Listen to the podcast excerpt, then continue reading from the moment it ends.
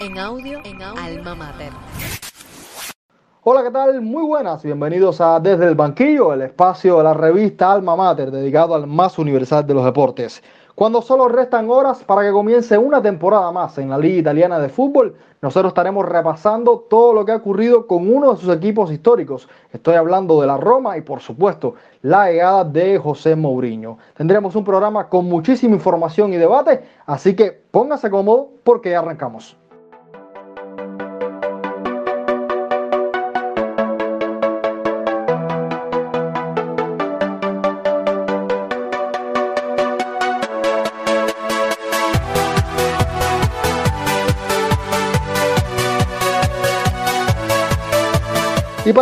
Sobre este y otros muchos temas más, tengo el placer de que me acompañe Mauro Díaz, quien es periodista, colaborador de Radio Reloj y Granma. Mi hermano, un abrazo de la distancia y gracias por estar acá. Hola, ¿cómo estás, Harold? Un abrazo para ti también, un saludo a los oyentes y bueno, feliz de nuevo por estar aquí en el podcast y el de fútbol. Y también me acompaña desde Matanzas Jorge Luis Leiva, periodista de la revista Alma Mater y quien es también editor de este podcast. Un abrazo para ti, mi hermano. Sí, gracias, Haroldo, por invitarme una vez más a este espacio, abrazar también la distancia a Mauro y por supuesto estamos listos acá para conversar acerca de qué sucede o qué puede suceder con la Roma y la llegada tan polémica que representa Mourinho, si bien no era tan esperada y ya ha sido bastante aceptado por los seguidores del club, hay que ver qué puede aportarle a este equipo histórico italiano, como bien tú mencionabas. Estamos listos desde acá. Así mismo es, pero antes yo quisiera de alguna forma homenajear a esa gran figura que fue Gerd Müller, delantero histórico de la selección alemana y del Bayern Múnich que falleció recientemente.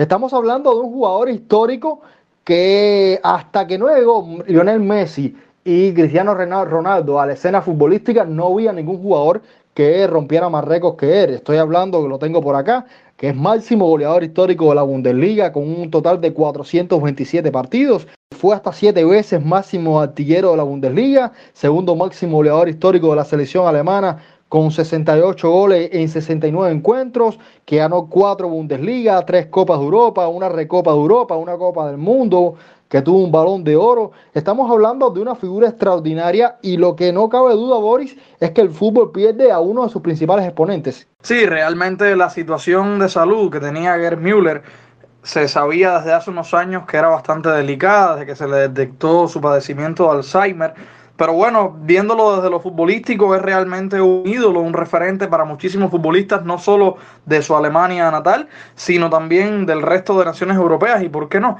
del mundo. Gerd fue un futbolista que se situó también como máximo goleador histórico en las principales ligas europeas, con 552 tantos hasta que aparecieron entonces Leo Messi y Cristiano Ronaldo, como bien ya mencionaba, son los únicos capaces de igualar y posteriormente superar estas cifras. Él con la selección alemana llegó a anotar 68 goles, 14 de ellos, 14 de ellos, perdón, en dos mundiales de, de los que participó fue un símbolo de esa nación, como ya mencionábamos, y le dio también dos títulos gloriosos. Estuvo presente en la Eurocopa de 1972 y en el que se le recuerda como el más importante, que fue la Copa del Mundo de 1974, gracias sobre todo a un gol que marca ante la selección de Países Bajos en la gran final de ese campeonato. Müller fue un parámetro y lo sigue siendo en la actualidad por supuesto, ahora mismo es referente de un delantero conocido que milita en el Chelsea, ex Arbe Leipzig. Se trata de la figura de Timo Werner, que ha estado a punto de romper el récord de goles de Müller como debutante en la selección absoluta. Porque Werner, con Alemania, anotó seis tantos, quedando solo dos del torpedo, que hizo ocho en los primeros ocho partidos precisamente.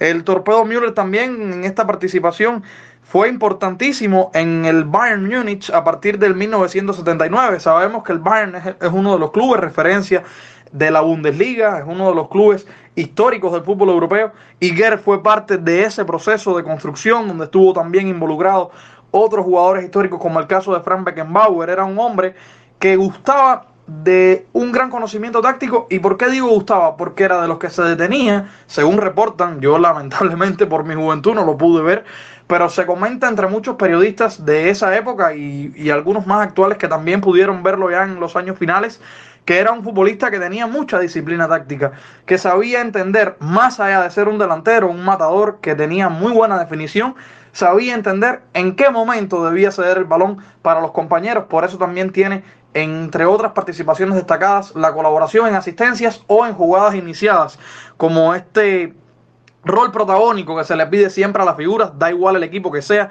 o la liga o el torneo internacional en el que se desempeña es una de esas labores que siempre se les pide a los futbolistas todoterrenos, que tengan la capacidad de saber en qué momento son los que tienen que definir y en cuál podrían contribuir a los compañeros, donde el fútbol como deporte colectivo que es necesita de esa sapiencia, de esa disciplina táctica que puede influir por supuesto en la ofensiva. Müller llegó a marcar en la Liga de los Estados Unidos cuando ya estaba en la época final de su carrera. En un total de 80 partidos anotó 40 goles. Son cifras bastante impactantes como la que lo certifica entre los goleadores históricos más grandes que ha tenido el fútbol mundial con 650 goles en torneos oficiales. Es un cúmulo de éxitos en el fútbol alemán y también el internacional, donde él decide colgar los botines a partir del año 1982 y entonces estaría vinculado como entrenador asistente del Bayern Múnich y también en algunas colaboraciones directas con la selección de su país hasta que, bueno, como les decía al principio de mi intervención, por problemas de salud tuvo que separarse por completo de las canchas, aunque según se comenta de su ambiente más cercano nunca descuidó la atención por el panorama futbolístico porque su memoria le permitió disfrutar del fútbol ya hasta su momento final con 75 años de edad, que lamentablemente nos deja desde lo físico, pero bueno, los amantes del fútbol, nosotros los noveles lo recordamos por eso, como un referente desde los datos, desde lo histórico, y por supuesto quienes hayan podido compartir y vivir la historia del Bayern de aquellos tiempos o de la selección alemana, tienen que conocer a Gerd Müller y tenerlo de referencia futbolística. Yo de todo lo que tú dices, y rescato sobre todo lo importante que fue para el Bayern Múnich, para el futuro que tuvo después el Bayern Múnich. No, no lo digo yo, lo dicen figuras como Frank Beckenbauer. Torpedo Müller fue fundamental a la hora de, desarrollar no solo el poderío económico que tiene ahora mismo el Bayern, sino también esa mística y esa filosofía que también le ha, que también le ha funcionado en estos tiempos de clubes, estados y tal. Cuando hablamos de Gerd Müller, Mauro, estamos hablando de un delantero de área, de esos que, que salen a morder, de los pura raza que parece que ya, ya hoy no existen y que quizás se subvaloran eh, con relación a otro tipo de delanteros que juegan más de espalda a la portería, que tocan más el balón, pero que al final eh, terminamos extrañando esos matadores clásicos, ¿no? Sí, totalmente. Y no solo hablamos de un delantero de raza, hablamos del delantero de raza más puro que ha visto jamás el fútbol. No tuve la suerte de verlo jugar, por desgracia, me hubiera encantado disfrutar cada fin de semana del torpedo, pero sí he visto muchos videos de su época, los pocos que, que hay, eh, que aún se rescatan, eh, he leído biografías de él, he visto lo que dicen mis compañeros periodistas de la época y verdad tiene que haber sido alucinante haber visto jugar a, ayer Müller. Estamos hablando eh, efectivamente de un, tipo delantero que se está perdiendo y que Ger Müller vio a su máxima expresión. Para mí es sin duda, en cuanto a números, el mejor delantero centro de todos los tiempos. Sí que es verdad que no es mejor goleador porque luego han venido los fenómenos de Pelé y más recientemente Messi y Ronaldo, pero no eran puramente delanteros centro. El mejor de todos ha sido Jerry Müller. Y más allá de lo que, de lo que dio cuantitativamente y que saltará por todos los tiempos, no podemos olvidarnos de, de, todo lo que hizo en el Bayern. Un Bayern al que llegó cuando estaba en segunda división el, el Bayern, que era en segundo equipo de Múnich, y Müller llegó con dos figuras que luego serían icónicas también, como Sam Mayer y Frank Beckenbauer, terminarían conquistando el mundo, tanto a nivel de clubes como a nivel de selecciones, y significaron una revolución. Gerd Müller es uno de los principales culpables de que el Países Bajos de Johan Cruyff y Rinus Michels no sea un equipo icónico. Bueno, es un equipo icónico, pero no un equipo ganador. Cuando Johan Cruyff dice, el fútbol es un deporte de 11 contra 11, donde casi siempre ganan los alemanes, sin duda alguna, uno de esos alemanes, o quizás el principal de esos alemanes, sea Jan Müller. El fútbol tiene una gran pérdida en su muerte, pero bueno, creo que, que todo lo que hizo en vida, todo lo que hizo en, en este deporte, el fútbol y, los futboleros, estaremos eternamente agradecidos a una figura como él.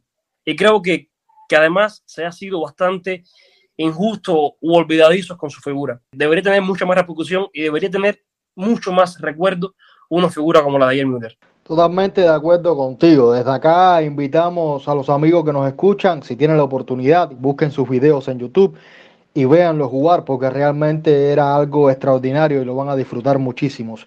Como quiera que este no era el tema del podcast, no queríamos dejar eh, pasar este momento y desde acá hacer nuestro humilde homenaje a esa gran figura que fue Gerd Müller. Desde el banquillo, un clic de entrada al universo fútbol.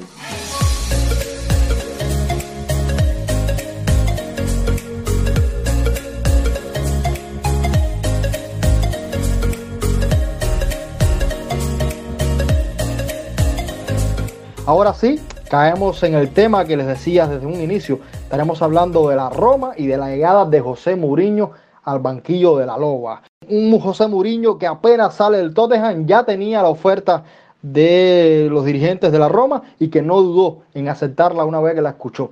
Ahora estaremos hablando de fichajes, estaremos hablando de toda la repercusión que ha tenido Mourinho en estos últimos meses, pero lo que creo que, resalta a la vista Boris es lo bien que ha estado trabajando hasta la fecha los Fredkin, quienes son los dueños del club, quienes compraron eh, esta entidad en agosto de 2020 y desde esa fecha hasta acá creo que han ido haciendo las cosas muy bien. No sé si estarás de acuerdo conmigo.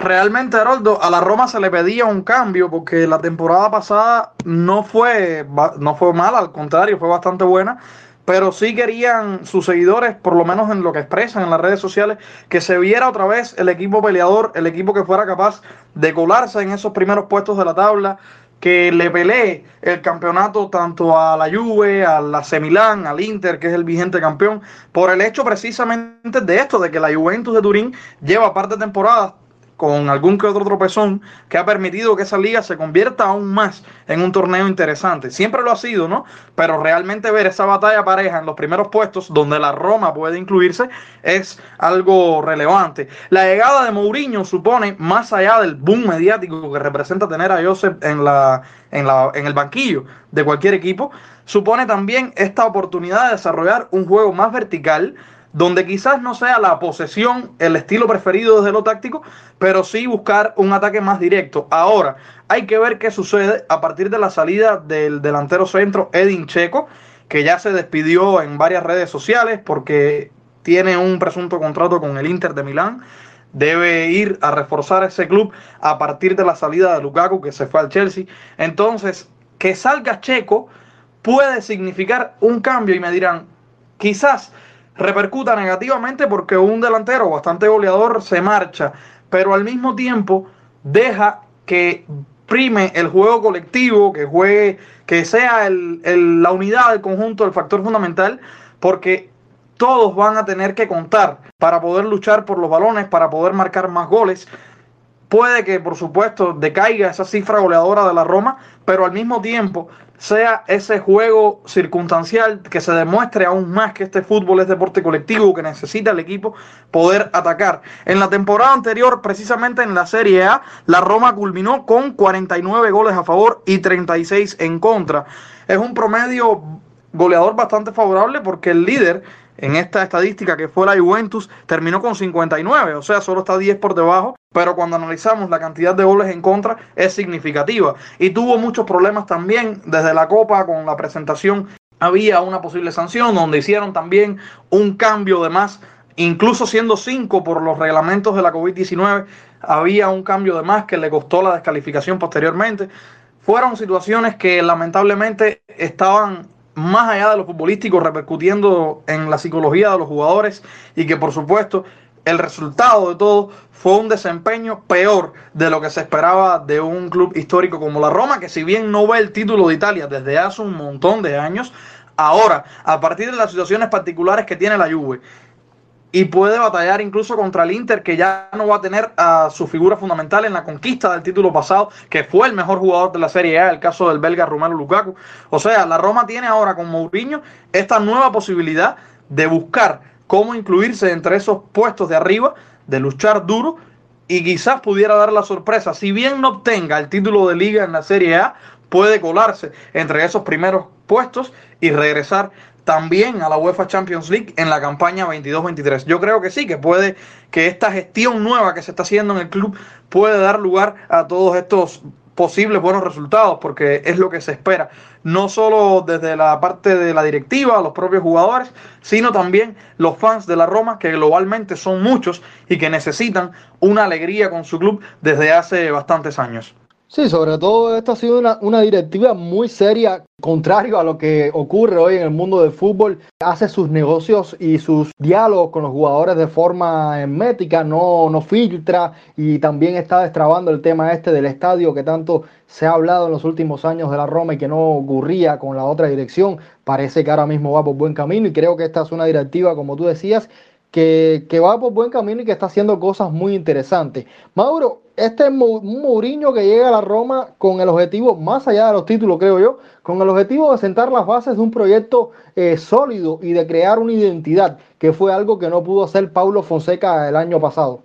Sí, por supuesto. Cuando hablan de proyecto y lo bien que está trabajando la, la nueva directiva de, de la Roma, la nueva propiedad, para hablar en términos correctos, no espero resultados inmediatos. Si algo me gusta a mí de un proyecto deportivo es que se va construyendo poco a poco, ladrillo por ladrillo, sin quemar etapas que luego pueden ser perjudiciales cuando no tienes un Estado atrás que sustente todos los millones que, lleva a hacer un proyecto deportivo. No se construyen las cosas de un día para otro. Sin duda alguna, Mourinho viene a sentar las bases de lo que debe ser el próximo proyecto. La Roma hoy es un club que está en una situación deportiva muy complicada. El año pasado terminaron a prácticamente 30 puntos del, del líder, llevan ratos en clasificarse a Champions estando relegado a papeles más de Europa League o Conference League. Y creo que, que su lucha aún no está en, en puestos Champions. Si alguien puede llevar a la Roma y dar un salto de más calidad de forma más inmediata, es José Mourinho. Quizás luche por el, por el cuarto puesto, un técnico contrastado, un técnico que es de los mejores directores del, nuevo siglo. Y bueno, vamos a, vamos a esperar hasta ahora se van haciendo un buen trabajo, están haciendo algunos fichajes interesantes. La baja de Spinazzola, que, les debe costar mucho porque era sin duda su mejor jugador, aunque sea lateral izquierdo, pero es el jugador de más renombre de, de la plantilla. Ahora el fichaje de Tammy, de Tammy Abraham, el fichaje del joven Matías Viña. Vamos a ver, es un proyecto que vamos a ver cómo evoluciona, pero paso a paso va teniendo muy buena pinta.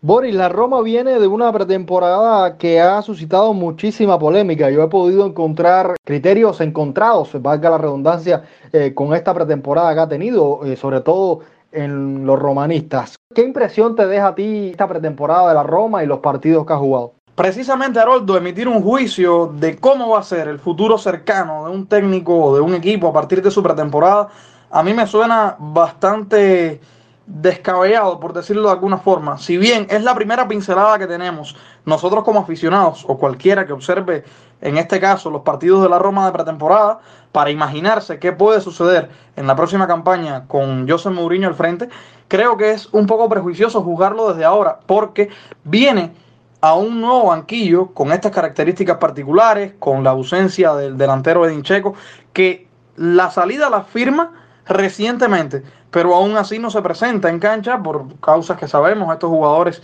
de alguna forma exclusivos también se dan su ausencia. Yo creo que, que, puede ser bueno lo que venga precisamente por lo que te decía, por, por el juego vertical que gusta Mourinho, que quiere desarrollarlo, que ya declaró públicamente que sí, que viene para impregnar un nuevo aire, una forma más fresca de jugar al fútbol que la que se tenía, que lo que había dejado Fonseca, que realmente por toda la parafernalia que rodeó la gestión de este técnico anterior, no fue lo buena que se esperaba.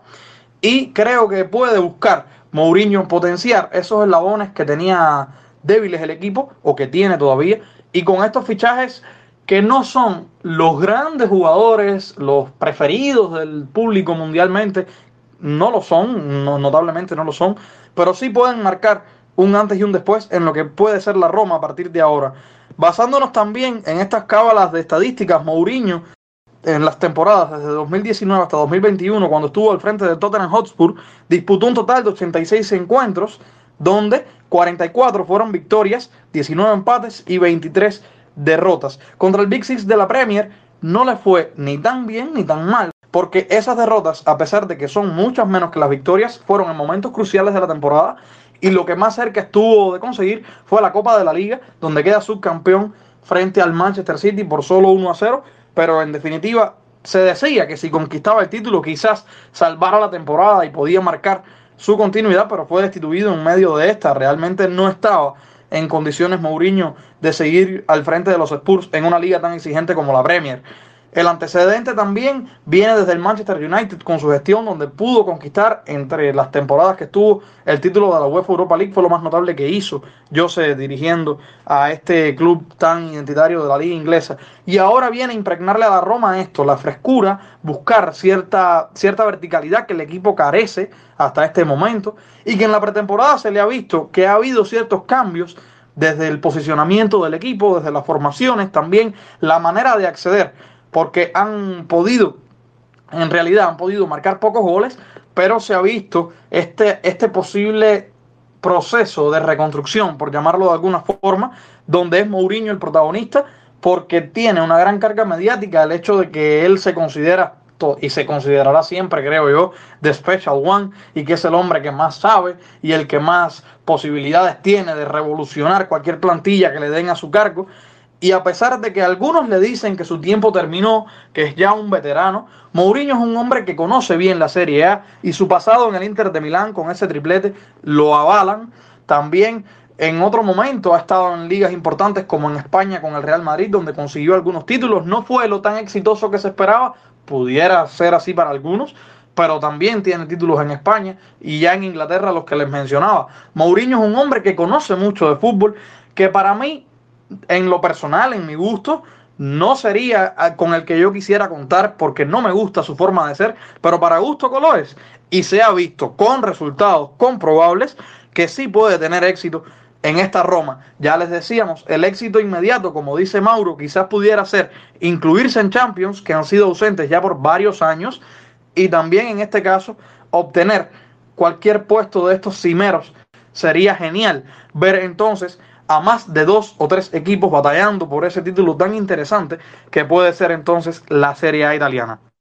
Yo de la pretemporada me quedo sobre todo con la actitud del equipo. Creo que ha cambiado muchísimo. Solamente hay que verlo, cómo presionaba, cómo mordía, cómo hacía faltas tácticas. Creo que era algo que, echamos mucho de menos, no solo la temporada pasada, sino desde hace años que no se veía una Roma muy combativa. Ya por supuesto, la temporada es larga y muchas cosas pueden pasar, pero sobre todo con esto me quedo, con la actitud, con las ganas de, de, ganar, de morder, de presionar. Creo que es fundamental y que es algo que, que, siempre ha distinguido a los equipos de José Mourinho. Esta ha sido una temporada donde la Roma ha cambiado la filosofía de fichaje. Ya no trajo a esos jugadores en decadencia que venían con su último contrato de la carrera, sino todo lo contrario figuras jóvenes, con hambre, con deseo de ganar, con deseo de demostrar, y creo que le ha funcionado, si bien esta Roma mantiene su columna vertebral, ha traído piezas, creo yo, importantes.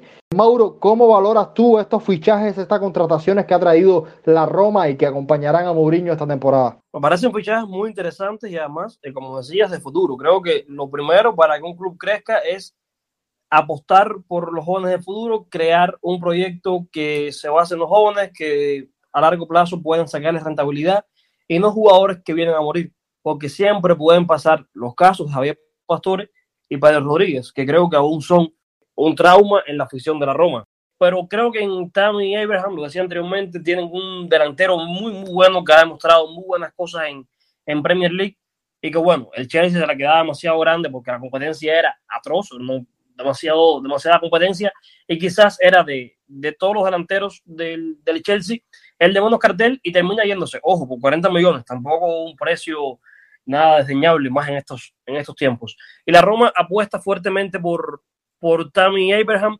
Luego también fichan a Matías Viña, un lateral izquierdo uruguayo, eh, que es el estilo típico del, del juego charrúa, que, que, me parece que es un fichaje interesante, sobre todo para cubrir la, la baja de Spinazzola, que es el, el lateral izquierdo titular de ellos y que se lesionó en, la Eurocopa después de haber hecho un torneo espectacular. También fichan a Rui Patricio, que es un portero contrastado, creo que todos lo conocemos desde la Eurocopa del 2012. Y bueno, hay que ver qué pasaría con los que regresan de, de sesión. Fichan a Shomurodov, el, el jugador de Génova, que tuvo una gran temporada pasada. Y bueno, creo que, que es un equipo que poco a poco va trayendo las piezas que necesita y que puede hacer una buena temporada y sobre todo un proyecto de futuro que es aún más importante que la presente temporada. No podemos esperar una Roma en Champions, como decía anteriormente, pero sí podemos esperar una, una Roma que dé guerra. En relación a la pretemporada que te referías anteriormente, aquí yo discrepo mm, un tanto contigo. Quiero coger tres partidos de pretemporada, que son los tres partidos más importantes de, la Roma, que son el, Porto, el partido contra Porto, que terminó 1 a 1, el partido contra el Sevilla, que terminó 0 a 0, y el partido contra el Real Betis Balompié, que terminó 5 a 2, favorable al, al Betis. Se vio un equipo mm, que no luchaba por tener la posesión, pero ni le interesaba, que, que todo el tiempo le regalaba el juego al contrario. De hecho, el, el partido con más posesión tuvieron el 41%, que fue contra el Sevilla. Y se veía un equipo que hacía muchísimas faltas, pero muchísimas faltas, y lo vi en carne propia porque vi el partido en vivo contra Real Betis y hubo tres expulsados de la Roma por un juego extremadamente brusco, un juego durísimo. Y luego mirando las estadísticas y los resúmenes de los juegos contra Porto y Sevilla, pues fue más de lo mismo. Un equipo que da golpes de más. Una cosa es jugar serio defensivamente, marcando bien las posiciones, con un juego de, de control de, de juego, llegando el campo, y otra cosa es jugar a la barbarie, que es lo que vi. Por supuesto, son cosas de pretemporada que se van ajustando con, con, con, el tiempo. Igual es un equipo que le falta gol. Hay que ver en la figura de Tami y Abraham si, si lo pueden tener. Y que con Checo también le faltaba gol, porque el año pasado las cifras goleadoras de Checo fueron muy bajas. Y vamos a ver, creo que la gran asignatura pendiente de, de Mourinho es, uno, hacer de la Roma un equipo goleador y lo segundo, hacer de la Roma un equipo que defienda bien porque en las últimas dos temporadas han recibido más de 50 goles en Serie A y ha sido sin duda la asignatura pendiente de, del equipo.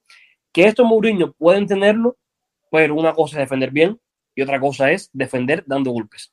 Vamos a ver, puede, puede, la Roma puede ser un equipo guerrero que guste verlo jugar por la garra que imprima o puede ser un equipo repulsivo que dedique 90 minutos a dar patadas. Vamos a ver qué Roma vemos en el transcurso de la temporada y cuánto se adaptan los jugadores al juego de Mourinho. Haroldo, para agregar a esto que decía Mauro sobre Temi Abraham, el jugador que viene proveniente del Chelsea y que se espera, por supuesto, que sea ese refuerzo que permita al equipo tener más promedio goleador, por supuesto, que es lo importante. El fútbol se gana con goles, amén del control o del tipo de estrategia que puedan aplicar los diferentes técnicos. Abraham viene de varias temporadas en Premier, la mejor que tuvo fue en la 2019-2020, la, la anterior a la pasada, donde en 34 encuentros totales que disputó, anotó 15 goles y asistió tres veces. Además, fue amonestado por dos ocasiones con tarjetas amarillas y en su debut, que fue en la 2015-16, solo participó en dos encuentros, no pudo anotar ni asistir ahí como suplente, tuvo pocos minutos en realidad. Y en la temporada 2020-2021, la anterior, en 22 encuentros totales en los que participó, anotó 6 goles y una asistencia. Se nota que disminuyó su cifra, pero no solo se debe a su rendimiento individual, que de por sí bajó, sino que también el Chelsea comenzó a prescindir de él al tener figuras como Kai Havertz, Timo Werner, también Mason Mount, que es un mediocampista ofensivo que lo readaptaron a delantero a partir de las necesidades del club y del planteamiento táctico que impregnó Thomas Tuchel. Por eso puede ser Tammy Abraham ese refuerzo que, como bien decía Mauro, la Roma se ampare en él desde la delantera y que también tiene que corregir precisamente la disciplina táctica para defender mejor. Ustedes han hablado sobre todo de la necesidad de la Roma de marcar goles, cosa que comparto, pero es que esta Roma tiene hasta tres delanteros, no solo Tammy Abraham, tiene tres delanteros hasta la fecha porque nadie quita que pueda llegar uno más. Entonces, ¿qué variantes tácticas pudiera aplicar Mourinho para hacer funcionar este equipo que está necesitado de goles y que cuenta ahora mismo con tres delanteros, Boris? Mourinho le va a impregnar ese estilo vertical que ha practicado siempre en todos los clubes donde ha participado, donde no es precisamente la tenencia de balón su estrategia fundamental, sino buscar el ataque rápido, el contragolpe, sobre todo eso, el contragolpe. Y no solo Abraham, cualquier jugador que esté ahora mismo, él lo pondrá preferiblemente buscando la velocidad. Es una estrategia que ha aplicado de manual, parece que está escrita ya en sus planteamientos También puede ser que desde el centro del campo cree otro plan táctico buscando esto, buscando los pases largos, los pases filtrados en los huecos. Y yo, yo lo veo por esa línea, Haroldo. Yo creo que va a ser este nuevo estilo de Mourinho lo que quizás pueda cambiar a la Roma. La pretemporada ya Mauro lo reflejaba con precisión. La pretemporada no ha sido lo que se esperaba de este equipo. Pero bueno, puede corregirlo, está a tiempo, ya va a empezar el campeonato, pero es bastante largo y creo que le da chance a probar diferentes esquemas. Yo pienso que fundamentalmente apueste por un 4-4-2, pero bueno, aquí nadie sabe hasta que no lo veamos en el torneo. No, yo creo realmente que se va a ir por un 4-2-3-1. Creo que ha sido el esquema que más utilizado en pretemporada, incluso en el primer partido de Conference League que estaremos hablando. Pero creo que este básicamente va a ser, y es su sello, ¿no? Jugar con dos contenciones y jugar con puntas bien, con, perdón, con extremos bien abiertos, con un enganche que sea capaz de poner balones al espacio, que, se, que tenga movilidad y creo que fundamentalmente se va a hacer su juego. Pero Mauro, ¿qué le viene faltando a esta Roma para cerrar? Eh, partiendo por supuesto de la capacidad económica que tiene, que de hecho no sabemos cuál es, pero que, parece que, hay dinero para invertir y se, se mostró con Tammy Abraham. ¿Qué le viene faltando a esta Roma para, para aspirar a todo lo que hemos hablado hasta ahora? Quizás un lateral derecho que ahora con la salida de Forensi es verdad que tienen a Karsdorp, pero yo no termino de verlo. El lateral derecho competente que necesita el, equipo, un tercer central o que le haga competencia la pareja Mancini y Smalling, quizás, quizás perdón, un, un pivote y gol. Sigo insistiendo en lo mismo, le hace falta gol. Eh, no es un delantero especial que tenga demasiado gol. Boja Mayoral tampoco es un delantero, tú lo has vivido a en Madrid, que tenga demasiado gol. Pero no lo hizo mal la temporada pasada, no lo hizo mal con la Roma. No, no, no, para nada. Boja Mayoral ha sido la, gran sorpresa sin duda en la Roma. Hemos visto un jugador con mucha más confianza, pero tampoco es un nuevo matador que, que te marque 15 goles por temporada. También Abraham sí puede hacerlo, vamos a ver qué tal le da. Yo también eh, opino como tú que que juegue con un 4-2-3-1, aunque en pretemporada contra Porto, por ejemplo, jugó con 4-4-2, pero sí creo que juegue con 4-2-3-1 y creo que en esa, en esa formación el delantero centro tiene que ser un delantero centro puro como Temi Abraham, capaz de bajar balones y tal, y abrir a las bandas. Y bueno, creo que, que es lo que necesita apuntalar la, la Roma. Quizás también eh, algún jugador de banda que le haga la competencia a Mejitarián y Saniolo por ambas bandas y que sea una alternativa para, para, para ambos. Y bueno, vamos a ver. Vamos a ver, pero no es un mal, no es un mal equipo. También tienen a Charawi, eh, Carlas Pérez, que por banda pueden hacer sus cosas, aunque sí es verdad que los tiempos de Charawi ya han pasado y Carlas Pérez no termina de ser un extremo derecho que compensa demasiado. Y que fue protagonista, Mauro, en ese segundo tiempo del partido de Conference League. Carles Pérez es un jugador jovencito que también tuvo pasado relativamente reciente en el Club Barcelona, pero coincido contigo, no acaba de ser esa clave que te pueda marcar un segundo tiempo en el caso de la Roma. Vamos a ver qué sucede. No he hecho en falta sobre todo un 5. Creo que a esta Roma le falta un contención eh, al estilo Casemiro. Por supuesto, es muy difícil tener un Casemiro en un equipo, pero esa, esa naturaleza de jugador creo que a la Roma le hace muchísima falta y más para el estilo de juego que va a proponer. Me imagino que sea de contraataque, como le decía, un juego vertiginoso. Creo que le va a hacer falta un 5 que todavía no tiene, aunque el mercado está abierto hasta septiembre y veremos qué pasa. Lo hemos estado hablando y es que la Roma ya debutó en la Conference League, lo hizo ante el Trabzonspor turco. Lo tengo anotado por aquí, bien difícil el nombre. Eh, ganó dos goles por uno, donde alineó con 4-2-3-1. Eh, la Roma que parte como uno de los equipos favoritos en esta competición, más cuando acaba de perder el Tottenham sorpresivamente, que era el otro candidato a título, Boris, no sé cómo lo veas tú. Yo te hablaba de que posiblemente apostaran por un 4-2, profundizando un medio campo para tener dos delanteros y hacer la pareja, pero el 4-2-3-1 sí es la alineación que más empleó el técnico José Mourinho en la pretemporada y, y también la aplicó en este partido de la Conference League. Acá vemos lo que ustedes dos señalaban. Precisamente los goles de la Roma eh, se anotaron a la cuenta de Lorenzo Pellegrini y también de Eldor Chomurodov, que sí es delantero, pero ocupó el cargo de suplente en el minuto 80 y bueno, marcó incluso el 81. tras un remate de Mancini al palo, él pudo anotar el gol. Y en el caso de Pellegrini, que es un mediocampista que se adelantó en el minuto 50 más o menos, teniendo el tiempo relativo para anotar los goles. Pero esto te demuestra que si el mediocampo es quien tiene que tomar la iniciativa en la parcela ofensiva, es porque la estrategia con los delanteros está siendo deficiente. Y Carles Pérez, que entró precisamente de suplente ya en los minutos finales, tuvo par de ocasiones en el partido, en ese rango final, pero no fue capaz de concretar, ni siquiera tampoco de asistir al resto de compañeros. Borja Mayoral es otro jugador que se le pide que sea un poco más certero. No tuvo una mala temporada en la anterior, lo cortés no quita lo valiente, pero tampoco ha sido esa seguridad que se le pide al jugador. El partido estuvo súper cerrado y el Trabzonspor de Turquía le hizo un juego bastante meritorio al equipo de la Roma, que por supuesto parte como favorito. El gol a su cuenta fue de Cornelius al minuto 64. Ahí el partido se puso muy interesante porque empató en, este, en ese mismo segundo tiempo. Los tres goles fueron en la segunda mitad, un juego muy parejo, donde también destacó, entre otros, el portero romano, en este caso Rui Patricio.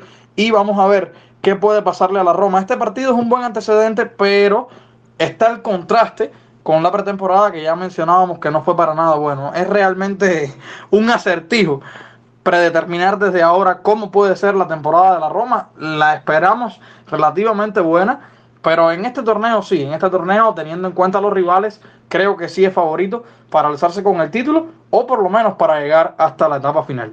Yo creo que es un torneo que puede ganar muy bien y que le va a aportar muchísimo, eh, muchísimo económicamente. La Conference League, el ganador se lleva 5 millones de euros, eh, no está muy distante del Europa League que gana 8 millones. Entonces creo que incluso hasta el punto de vista económico, creo que, que es un torneo que debe apostar y que debe ganar ahora que el Tottenham no está. Lo hemos estado comentando durante todo este podcast, pero me gustaría ya centrarnos y como tema final en las posibilidades de la Roma para, eh, en esta liga teniendo en cuenta una Juventus que quizás no está en su mejor momento, de un Milan que debe de caer, de un Inter que ha, perdido, piezas, de un Atalanta que no sabemos cómo va a venir porque el Atalanta siempre juega bien, pero es una incógnita hasta el último momento. Entonces, ¿qué posibilidades tiene la Roma? No digo yo para ganar la, la Serie A porque es muy difícil, pero al menos para colarse en Champions. Me parece que sería la gran meta de esta temporada y que sería una temporada súper efectiva si se logra en definitiva colarse a la máxima competición europea, Mauro. Bueno, antes de responder, voy a hacer un paréntesis porque hablabas de mediocentro anteriormente y no pude, no pude responder. Eh, no diste la palabra. ¿eh? eh, yo voy a Gonzalo Villar, un, un mediocentro que a mí particularmente me encanta, que además es un jugador muy joven, el español ex Elche y con muchísimo futuro. Me parece un gran jugador y por eso fue una de las posiciones que no di como, como que necesitaba reforzarse. Y en cuanto a la pregunta, yo es que sigo viendo a, a Milan, Inter, incluso Inter con las bajas. Milan, que es un equipo de construcción, pero creo que lleva eh, bastantes pisos más construidos que la Roma. Juve, que creo que es el gran favorito en esta Serie A. Atalanta, que es un proyecto sólido y quizás Lazio, Napoli, Roma en esa balanza creo que estarán disputándose los puestos de Europa League y Conference League. Yo, que me perdone nuestro colaborador y amigo Davidito, yo sigo viendo a, a la Roma en aspiraciones de puestos de Europa League. Creo que ese objetivo quizás pudiera dar la sorpresa y aspirar a un cuarto lugar, pero siendo sensato, creo que, que Europa League es lo que pueden aspirar. Sí, yo aquí concreto con Mauro y David nos va a denunciar por estos criterios. Pero bueno, yo te lo decía al principio, si la Roma diera la sorpresa y se cuela en puestos de Champions, independientemente al orden numérico, sería un temporadón para este equipo que viene en reconstrucción. Yo también veo a esos que mencionaba ya Mauro, como el caso de Milán, del Inter, o sea, ambos conjuntos de Milán y también la Juve, entre los principales favoritos. El caso de la Juve ya se sabe que va a continuar Cristiano Ronaldo, que ya terminó esta novela veraniega donde se presumía que posiblemente saliera. Él, él propiamente lo desmintió en las redes sociales. También eh, Fabricio Romano, que es casi el seguro, había afirmado que Cristiano se quedaba y permanecería una temporada más hasta el fin de su contrato del crack portugués. Y en este caso veo que el Inter, a pesar de que se les marcha Lukaku, que por supuesto será importantísimo lo que pueda hacer Checo como refuerzo y Lautaro, que también se queda, que ya hizo un buen tándem con Lukaku. No creo que Checo sea el jugador capaz de anotar la misma cantidad de goles ni demostrar la misma capacidad que tenía Romelo Lukaku, pero puede ser un refuerzo, es un poco más rápido, aunque el belga, a pesar de su tamaño y su corpulencia, no era tan lento y te aportaba eso que tienen los nueve de ser ese delantero pivot que es capaz de dar marcas, de jugar de espaldas a puerta y sin embargo cuando está de frente definir con bombazos que sean clavados a las redes. No creo, ya te digo, no creo que Checo sea ese principal refuerzo, pero el Inter parte entre los favoritos a defender su título y la Juve ha tenido diferentes carencias porque viene renovando la plantilla, apuesta por mediocampos más jóvenes. Se vio, por ejemplo, en el trofeo Joan Gamper, que es pretemporada, que yo siempre les digo que no es un medidor muy certero.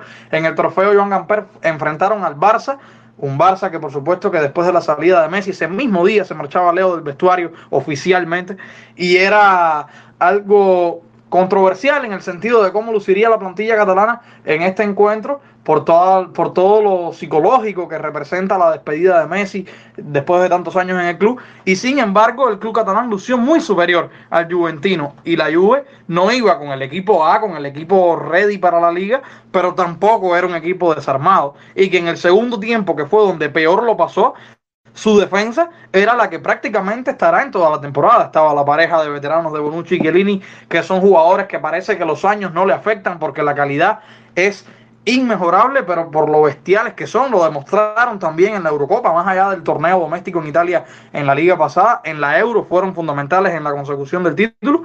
Y la verdad creo que a partir de esto, de cómo vienen esos defensas, de que Matías de Perin sea el, arquero que se establezca definitivo o también sea Wycliffe Chesney, que van a ser los dos fundamentales rotando después de la salida de G. Buffon, hay que ver entonces cómo se presenta este plantel de la Vecchia Seniora, que es sin dudas de los favoritos por la plantilla que tiene, pero McKenny ha sido de los jugadores más relevantes, Allegri se presume entre los medios, tanto italianos como de otras naciones de Europa, que hay cierta controversia entre Allegri y Cristiano, que esta relación técnico-estrella puede quizás ser un poco ruidosa para el desempeño de la plantilla. Yo creo que no, yo creo que Cristiano, por supuesto, en el equipo que esté, es un eslabón fundamental, es un jugador con el que tiene que girar toda la estrategia y ha demostrado con creces que esa Serie A puede ser una liga perfectamente que él domine desde el individual. Lo que el mediocampo quizás es la mayor incertidumbre porque rotan bastante. Y también la compañía que tiene Cristiano en la delantera. Dybala ha sido un jugador muy inestable en las últimas temporadas. Fede Bernardeschi no acaba de ser el extremo que se pide que sea en el caso de la Juve. Por eso te digo, la Roma, que es el tema que nos ocupa hoy, si logra colarse en Champions ante esta incertidumbre de alguna manera que pueden tener otros clubes que le harán la competencia fiel, pudiera ser un temporadón, debut para José Mourinho, en, este caso con la Loba, y sería ya una grata actuación. Yo te digo, objetivamente, me parece que, que la meta real, palpable de la Roma es, como decía Mauro, afianzarse en esos puestos de Europa League. Pero si diera la estocada final y se colara en la Champions, sería un super resultado para José Mourinho y sus nuevos jugadores. No, totalmente de acuerdo con ustedes. Creo que, que esa va a ser la, la, disputa para la Roma, los puestos de Europa, Conference League. Aunque, insisto, creo que se le va a medir más por el proyecto deportivo que pueda establecer, por el estilo que pueda lograr. Creo que llega para eso y que los títulos vendrán más adelante, quizás con él o con otro entrenador. Señores, por hoy creo que podemos ir cerrando. Era un podcast para hacer un poco de previa de cara a esta Serie A que ya viene y de la Roma, que había sido uno de los equipos eh, más mediáticos en esta pretemporada y que por supuesto estaremos analizando y debatiendo muchísimo más sobre este conjunto y sobre la liga en general mientras vayan avanzando las jornadas. Como siempre, agradecerles a ustedes que me hayan acompañado acá y que hayan compartido opiniones conmigo. Recordarles a quienes nos escuchan que estén atentos a nuestras redes sociales. Siempre estamos posteando contenido, información, tenemos eh, quiz, tenemos muchísimas cosas siempre relacionadas con los temas que abordamos en el podcast. Y nada, pedirles que nos encuentren acá en este espacio desde el banquillo la próxima semana. Hasta entonces, cuídense mucho. Chao, chao.